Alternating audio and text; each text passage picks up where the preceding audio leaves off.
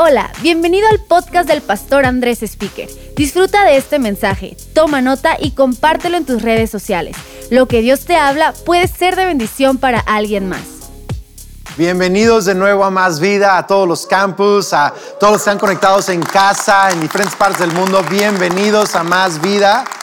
Estoy bien contento porque estamos en la serie Je ne que estamos hablando de relaciones, matrimonios, noviazgos, solteros, gente que quiere algo, que no sabe qué quiere, que todo eso anda. Estamos hablando acerca de relaciones en esta serie. Y, en fin, por cierto, próximo fin de semana les tengo una sorpresa para esta serie, eh, pero estoy bien emocionado por el mensaje el día de hoy. Hoy he titulado este mensaje ¿Por qué matrimonios cristianos fracasan? ¿Por qué matrimonios cristianos fracasan? Es más, podríamos el título simplemente incluso sacarle matrimonios y por qué cristianos fracasan. No estoy hablando solo de un fracaso, de un error. Creo que todos tenemos errores en nuestras vidas, todos tenemos momentos donde nos equivocamos, pero Dios cubre eso, nos levantamos. Estoy hablando de un fracaso en donde ya no estamos cumpliendo nuestro propósito. Gente que abandona su propósito. Matrimonios que ya no están en el propósito de Dios para ese matrimonio. ¿Por qué matrimonios cristianos fracasan? Y el asunto es que luego jóvenes o la sociedad o la misma iglesia volteamos a ver matrimonios que profesaban, eh, que confesaban a Jesús, pero no profesaban, no practicaban su fe. Vemos que fracasan en su matrimonio y luego decimos el matrimonio no sirve. Hace unos años, eh, casi 10 años creo, eh, hablé con mi pastor, Pablo Johansson, porque yo estaba pasando una temporada donde sentía mucha tentación. Ahora, no estaba haciendo nada equivocado, no tenía ninguna relación inapropiada, no estaba viendo cosas que no debería de ver o haciendo algo equivocado. No, no había pasado nada, simplemente yo tenía tentación.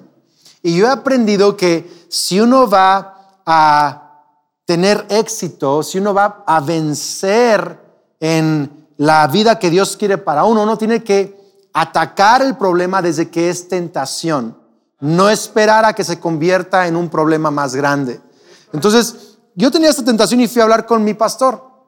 Y le dije, oye, estoy sintiendo esto, estoy experimentando tentación, no está pasando nada, pero quiero lidiar con esta tentación, quiero sanar esta tentación, quiero salir de esta tentación. Y su respuesta fue algo que yo no me esperaba. Me dijo, necesitas acercarte a Kelly. Acércate a ella. Búscala más seguido. Abrácense más seguido. Mejoren su relación. Tengan más comunicación. Yo como que estaba esperando una respuesta diferente, ¿no? Estaba esperando así como, eh, no sé, que me fuera a reprender un demonio de tentación, que me fuera a dar una, cátedra acerca de eh, pensamientos equivocados. No, no sé qué estaba esperando yo que, que hiciera, pero casi, casi yo quería una respuesta instantánea para una situación que requería eh, crecimiento de mi parte. ¿Tiene sentido esto? Quería una solución instantánea cuando realmente yo necesitaba crecer en mi relación con Kelly. Y su consejo fue, acércate a ella. No entendía muy bien el consejo, pero dije, pues le voy a hacer caso. Es mi pastor, él sabe más que yo y seguro sabe de lo que está hablando. Y empecé a hacerle caso. Empecé a procurar a Kelly más en nuestra amistad, en hablar, en pasar tiempo con ella, en abrazarla más cerca de ella, incluso en la intimidad, empecé a procurarla más. Y la verdad es que la tentación fue disminuyendo y el matrimonio fue mejorando. ¿Por qué? Porque fue un consejo con la sabiduría de Dios. Con la sabiduría de Dios. Matrimonios cristianos fracasan porque les hace falta sabiduría. Les hace falta sabiduría. Y así como mi pastor me enseñó a mí la sabiduría y me enseñó muchas cosas, hoy quiero enseñarte una de las claves de sabiduría para tener éxito en cualquier relación, pero especialmente el tema de novios, de esposos, necesitamos sabiduría para eso. Sabes, ser cristiano no garantiza ser sabio. Por eso hay muchos cristianos que fracasan de nuevo, no solo en su matrimonio, en muchas otras áreas y la gente dice, pero si era cristiano. O pensamos que solo por tener el título de cristiano, todo nos va a ir bien. Pero es muy diferente tener una confesión de fe a tener una profesión de fe. La confesión es lo que digo, ¿verdad? Soy cristiano y, y creo en esto y quizás sé hablar muy bien, pero la profesión es poner en práctica lo que he aprendido acerca de Cristo Jesús, vivir con la sabiduría de Cristo Jesús. Yo cuando fui a pedir consejo con mi pastor, si yo solo hubiera dicho, amén, gracias por su consejo, pastor, confesión cristiana, ¿cierto? Amén, lo creo, lo recibo. Si solo hubiera dicho eso, pero no hubiera profesado, practicado el consejo, no, no hubiera avanzado en mi matrimonio, me hubiera quedado atorado con ese problema. ¿Tiene sentido o no? Entonces necesitamos crecer en sabiduría, en la práctica de la sabiduría de Dios para nuestras vidas. Ahora, ¿cómo crecemos en la sabiduría de Dios? ¿Cómo tenemos relaciones exitosas, matrimonios exitosos, noviazgos que van creciendo? ¿Cómo tenemos este éxito en las relaciones? Bueno, Santiago el apóstol escribe en el capítulo 3 de la carta eh, del apóstol Santiago, él escribe acerca de maestros falsos. Y dice, no todos deberían de ser maestros, porque vamos a ser juzgados doblemente los maestros. Dice, pero hay muchos de ustedes que saben hablar bien bonito. Incluso un pasaje que se usa mucho para enseñar acerca de controlar nuestra lengua, porque habla de eso. Dice, pero está diciendo entre líneas, casi al final de esa parte es, no, no es posible que hablen tan bonito, pero tengan vidas tan feas. Por eso dice, ¿por qué de una fuente sale agua salada y agua dulce? Eso no debe ser. Le está diciendo ustedes, hablan bonito, tienen buena confesión, enseñan bien, pero no viven bien. Es más, fíjate cómo les dice aquí en Santiago 3, verso 13, les dice, ¿Quién es sabio y entendido entre ustedes? Que demuestre por su buena conducta sus obras en la mansedumbre de la sabiduría. O sea, no solo habla bien, eh, porque somos buenos para hablar, ¿no? En el matrimonio, somos bien verbos. Algunos hombres, mujeres son, son buenos para hablar, decir lo correcto, hasta oran bonito. Dice, no, no solo hables bonito, demuéstralo con tu sabiduría. Verso 14, pero si en su corazón ustedes tienen amargos celos, la palabra celos es envidia, es esto es mío, es la implicación mío para mí, celos y contiendas, no se jacten ni mientan contra la verdad. No digan que son como Cristo cuando tienen celos y contiendas en su corazón. Esta no es la sabiduría que desciende de lo alto, sino que es terrenal, fíjate, terrenal animal y diabólica. Porque donde hay celos, envidias y contiendas, pleitos, allí hay desorden y toda práctica perversa. Toda práctica perversa. ¿Qué está diciendo? Ustedes hablan acerca de Dios, hablan acerca de la fe cristiana, incluso enseñan acerca de la Biblia pero en su vida personal tienen celos y pleitos y desorden entre ustedes. Le está diciendo, esa sabiduría no es de Dios, es de la tierra. Y lo podemos resumir así, la sabiduría terrenal separa. Separa. Son actitudes que separan. Son pensamientos que separan. Son palabras que separan. Son conductas que separan, son cosas que separan. Es la sabiduría eterna. No importa qué tan bonito hablas, o qué tan bonito cantas, o qué tan elocuente oras o enseñas, si tus actitudes están separándote de tu esposo, tu esposa, de esa relación, entonces esa es la sabiduría terrenal. ¿Tiene sentido eso o no? Por eso fracasan matrimonios cristianos. Ojo, porque dicen sigo a Cristo, creo en Cristo, pero viven con una sabiduría diabólica. Entonces destruyen su matrimonio. Entonces Santiago dice, déjenles explico lo que es la sabiduría a la manera de Cristo. Se los voy a explicar por si no la conocen. Dice, en cambio, verso 17, dice, en cambio, la sabiduría que procede de lo alto es primeramente pura, luego es pacífica. Fíjate, primeramente es pura. ¿Qué es pureza? Pureza, yo lo digo así, es transparencia. Transparencia. Donde hay transparencia, donde eh, hablamos con la verdad, eso va a unirnos. pureza no significa perfección. nadie somos perfectos. Pureza significa eh, es que soy quien soy delante de ti en privado, con otros. Eh, soy transparente, no estoy ocultando nada. La transparencia une, las mentiras separan. Hay, esposos que ocultan eh, el tema de finanzas o ocultan eh, ciertos pensamientos o ciertas amistades o relaciones, ocultan cosas en su vida, ciertas prácticas, no, no quieren que la esposa se entere. Eso va a separar la relación. Hay mujeres que ocultan cosas también de su esposo y actitudes y ocultan y a lo mejor de frente hablan bien bonito con el esposo y luego con las amigas en el café es un menso el esposo. Ahí están, ocultan mentiras. Transparencia une, pureza, mentiras separan. Luego les dice, y también es pacífica. Entonces primero es pura, luego es pacífica. ¿Qué es esto de pacífica? Hace la paz, busca la paz, busca unir. Y luego nos, explica seis características de qué significa ser pacífico, unirnos unos con otros. Nos dice, bueno, es, es tolerante. Imagínense tolerante. La tolerancia une, la intolerancia separa. Entonces, la tolerancia es sabiduría del cielo, que une, trae paz, une. Esa palabra pacífica es la palabra eirene, hacer uno, unir, lo vimos en Reset. La tolerancia une, la intolerancia separa. ¿Saben? Si Kelly no fuera tolerante, nuestro matrimonio hubiera fracasado hace mucho tiempo. Kelly es muy tolerante. Yo soy roncador, casi nivel profesional. Kelly tiene que usar tapones en los oídos.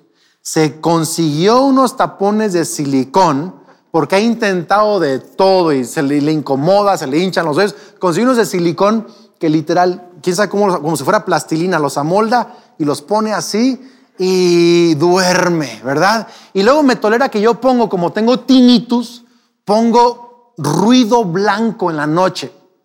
Pongo un ruido blanco, entonces ronco y además hay ruido blanco en la, en la recámara y mi esposa Kelly me tolera. ¿Por qué? Porque comparado con la importancia de nuestra relación, el ronquido es una pequeñez. ¿Vamos acá? Es una pequeñez.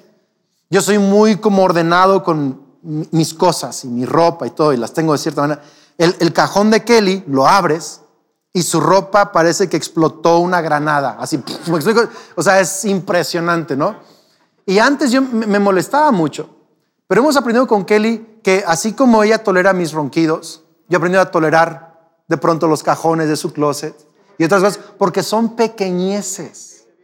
Pero hay gente que es tan intolerante que por pequeñeces destruyen un matrimonio.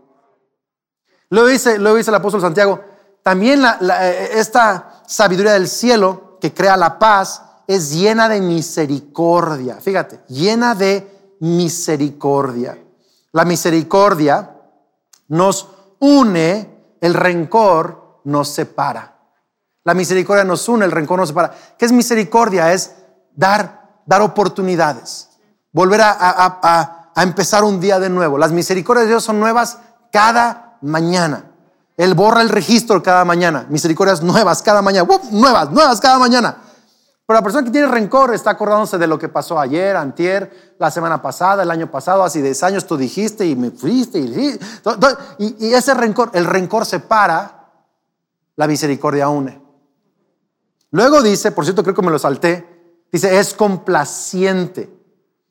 Ahora, complaciente no significa que uno es pasivo, no, no es la palabra, muchos la malentienden. Complaciente aquí significa que prefiere al otro que da primer lugar al otro.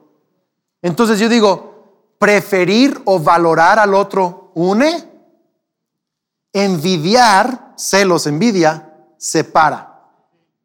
Kelly, por ejemplo, cuando llegamos a viajar, quizá vamos a trabajar, a predicar y me acompaña y estamos en el hotel, Kelly siempre me dice, quédate en el lado de la cama cerca de la ventana.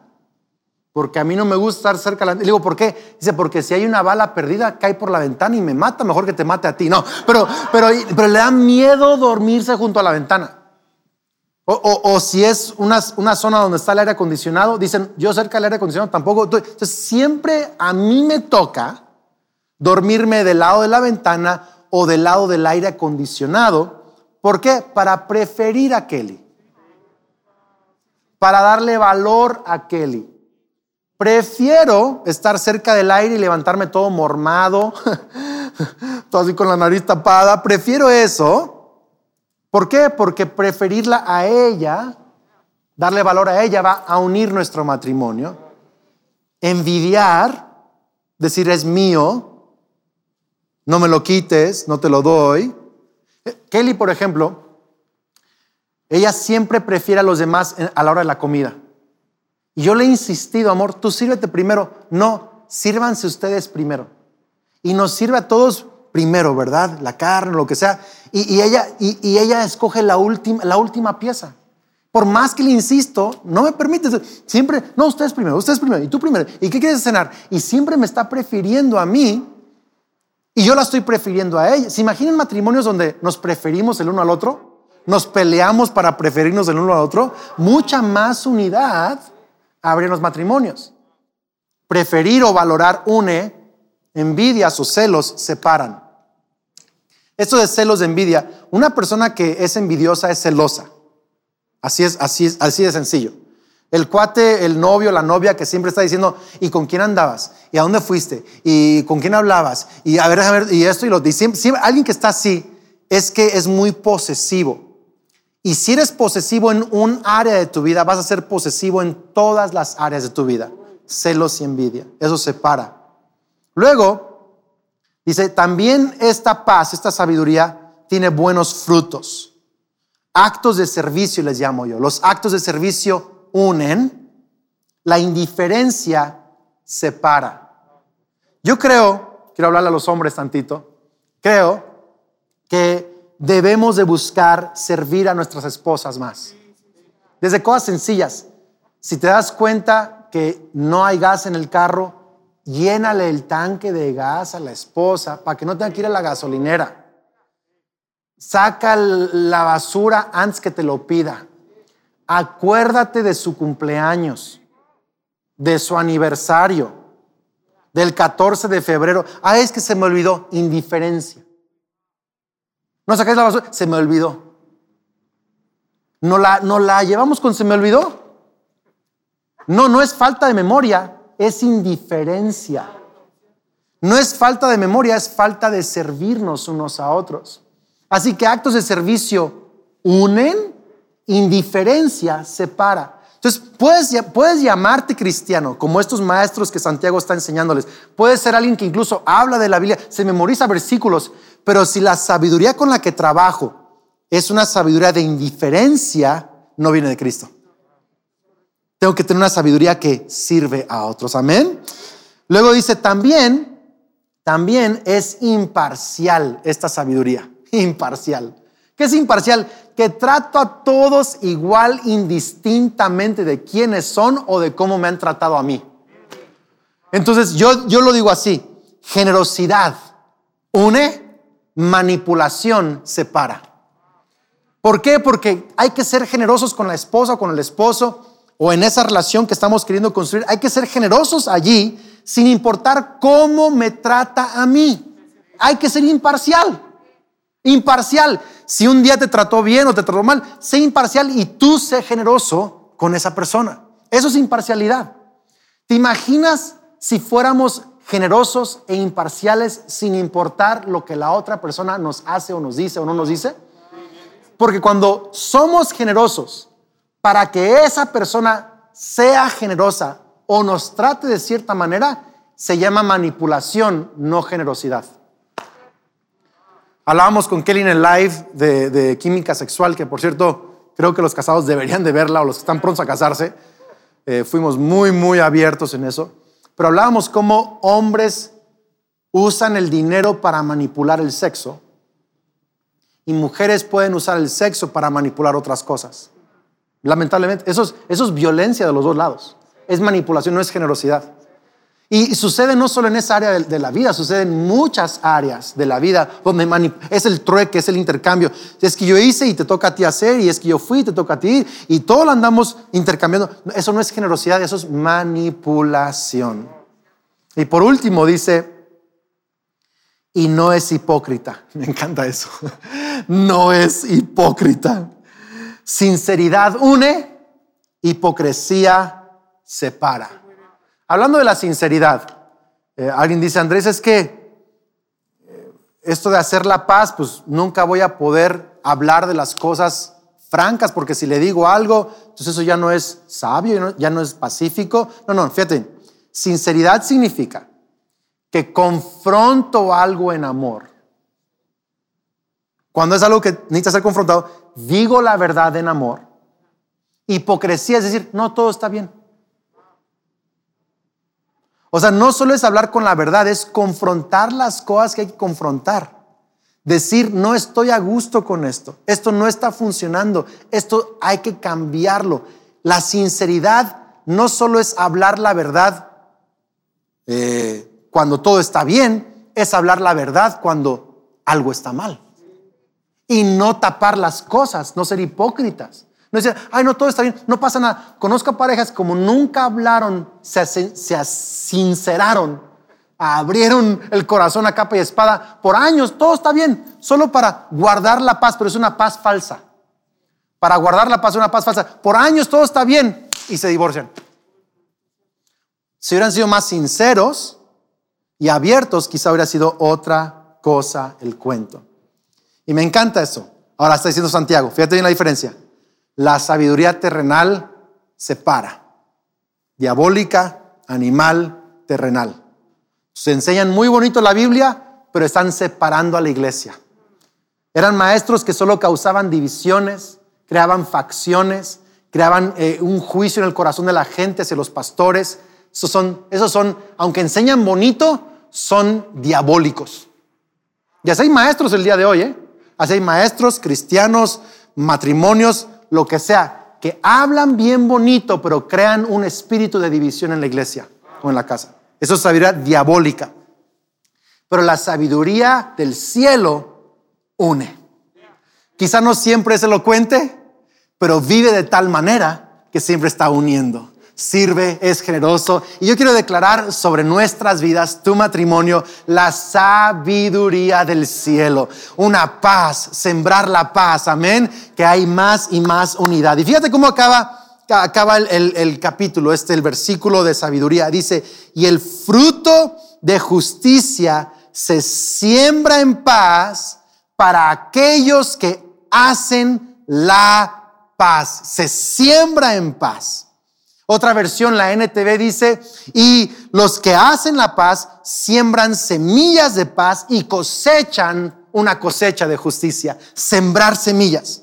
El Evangelio es el mensaje de que Jesús hizo la paz entre Dios y los hombres. Había enemistad. La sabiduría diabólica se metió a la humanidad y nos separó de Dios. Pero la sabiduría de Dios en Cristo Jesús que lo llevó a la cruz del Calvario por amor, que lo resucitó entre los muertos, la sabiduría de Cristo de hacer la paz, de tener misericordia, de acercarse, de ser tolerante con nuestros pecados, de perdonarnos. Esa sabiduría de Dios hizo la paz entre Dios y el hombre. Pero ojo acá, a Jesús le costó sembrar la paz en la tierra, le costó sembrar su vida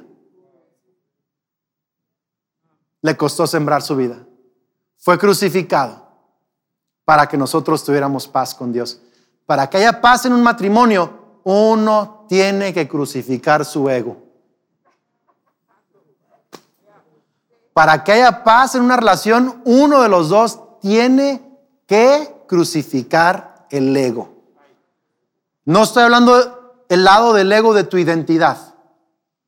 Estoy hablando del lado del ego de tu egoísmo de es mío, es para mí. Hay una diferencia entre tu identidad, tu persona, y tu egoísmo. Hay una gran diferencia. Por ejemplo, mi esposa Kelly no le gustaba que yo saliera a andar en moto con eh, hace varios años con un grupo de gente que andaba en moto y salían a cierta hora y nos robaba un poco de tiempo familiar a la comida. Me dice, ¿por qué no puedes salir con otra gente, no ellos, y a otra hora? Me decía, yo sé que te gusta la adrenalina, te gusta andar en moto, entonces no te quiero quitar eso, es tu identidad. Pero esto no me gusta, esto no me gusta. Y teníamos peleas, ¿eh?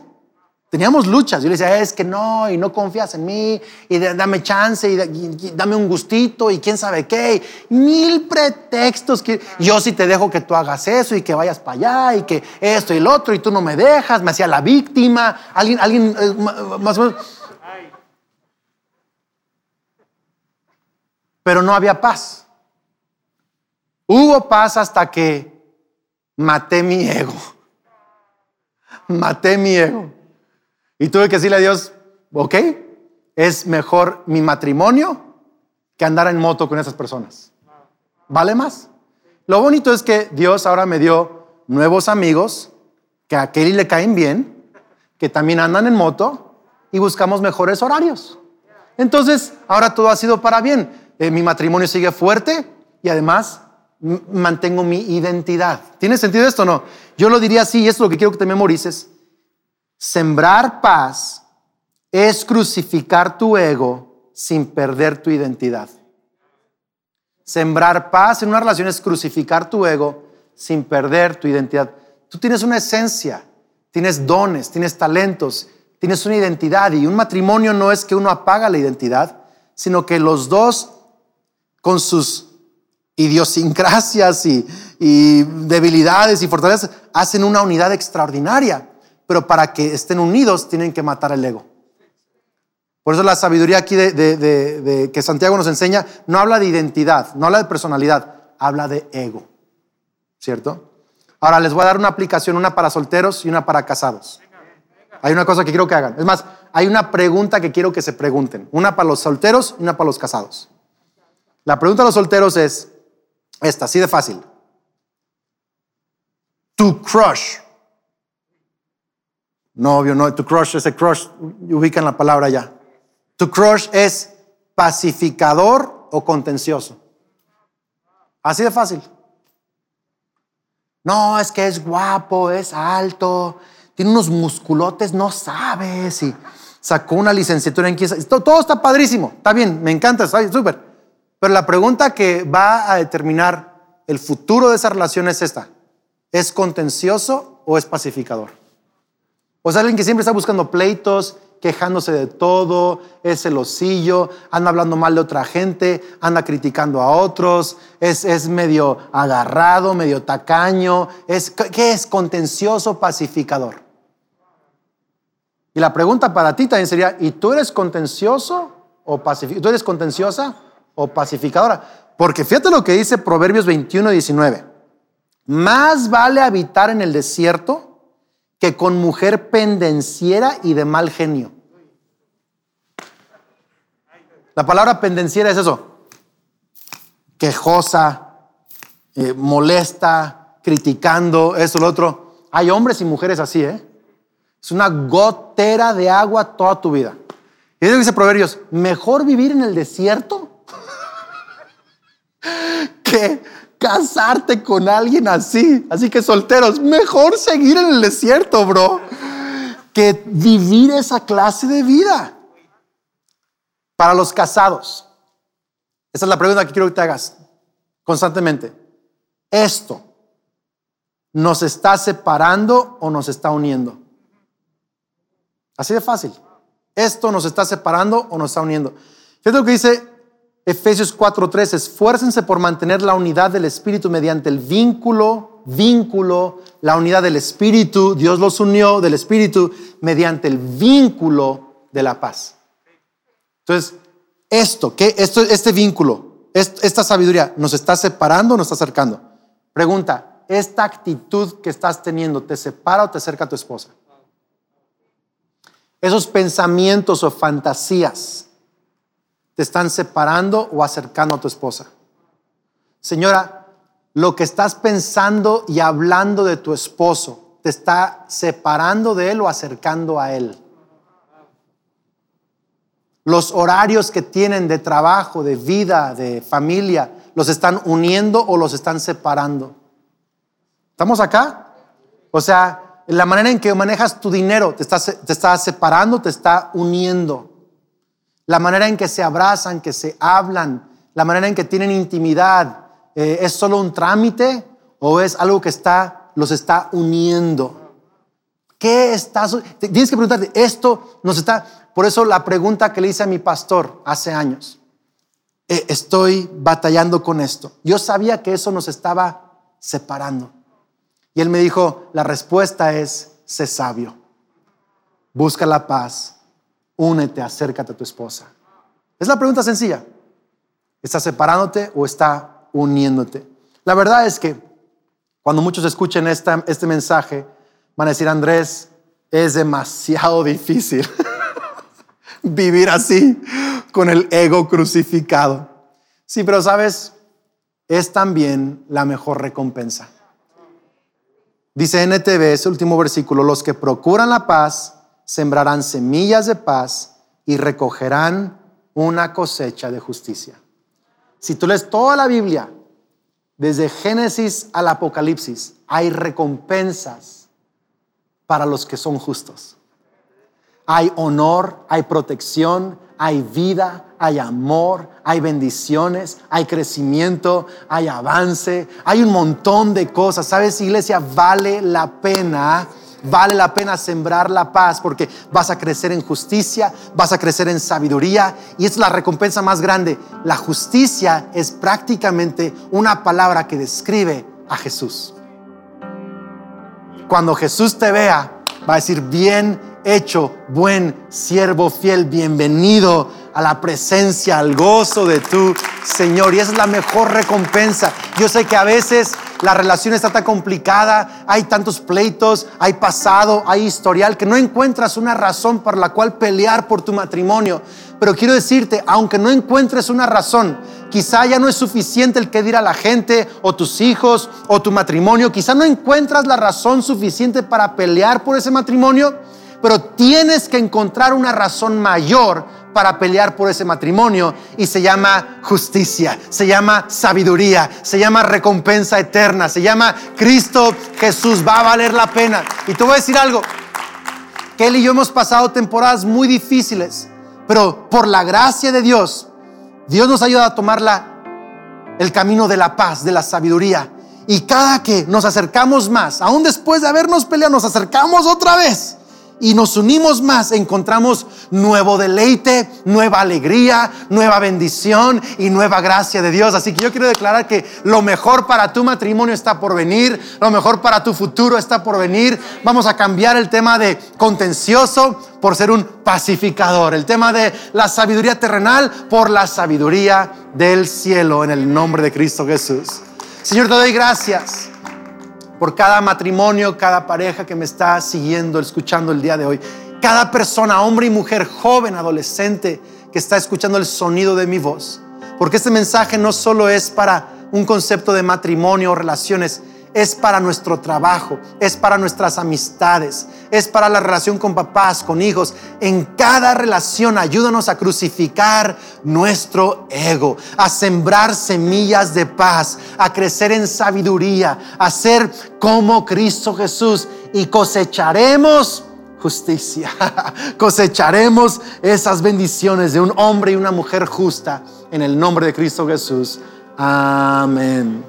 Si hoy nos estás acompañando por primera vez, o si quizá has escuchado acerca de Dios en más vida o en otro lugar, pero nunca le has entregado tu vida personalmente, nunca has confesado a Jesús como tu Señor y Salvador personal, hoy es el día para hacerlo. Ahí en tu lugar, en tu casa o en algún campus donde estás reunido, pon tu mano sobre tu corazón y repite esta oración de fe conmigo, oración de salvación y de perdón. Repite eso conmigo, Señor Jesús, creo y confieso que eres el Hijo de Dios, que eres el Salvador, el Mesías del mundo. Creo que moriste en la cruz por mis pecados y resucitaste. Hoy te pido perdón por mis pecados. Quiero que seas mi Señor, mi Salvador. Lléname con tu Espíritu Santo. Dame vida eterna. Recibo tu perdón. A partir de hoy creo que soy un hijo de Dios, una hija de Dios. Soy amado, soy bendecido, soy perdonado, soy aceptado. En Cristo Jesús, amén. Dios te bendiga. Hay fiesta en el cielo, hay fiesta en más vida y estamos tan emocionados por ver lo que Dios va a hacer en tu vida y en tu futuro. Amén. Así que pues, eh, por favor escríbenos si hoy tomaste esta decisión aquí al chat o a másvida.org. No se desconecten, los anfitriones tienen eh, noticias bien importantes y vamos a adorar un momento más y nos vemos el próximo fin de semana aquí en la serie, bueno, también el primer miércoles, que va a increíble, y el próximo fin de semana aquí en la serie, Je ne. Dios te bendiga. Esperamos que este mensaje te ayude en tu caminar. No olvides suscribirte.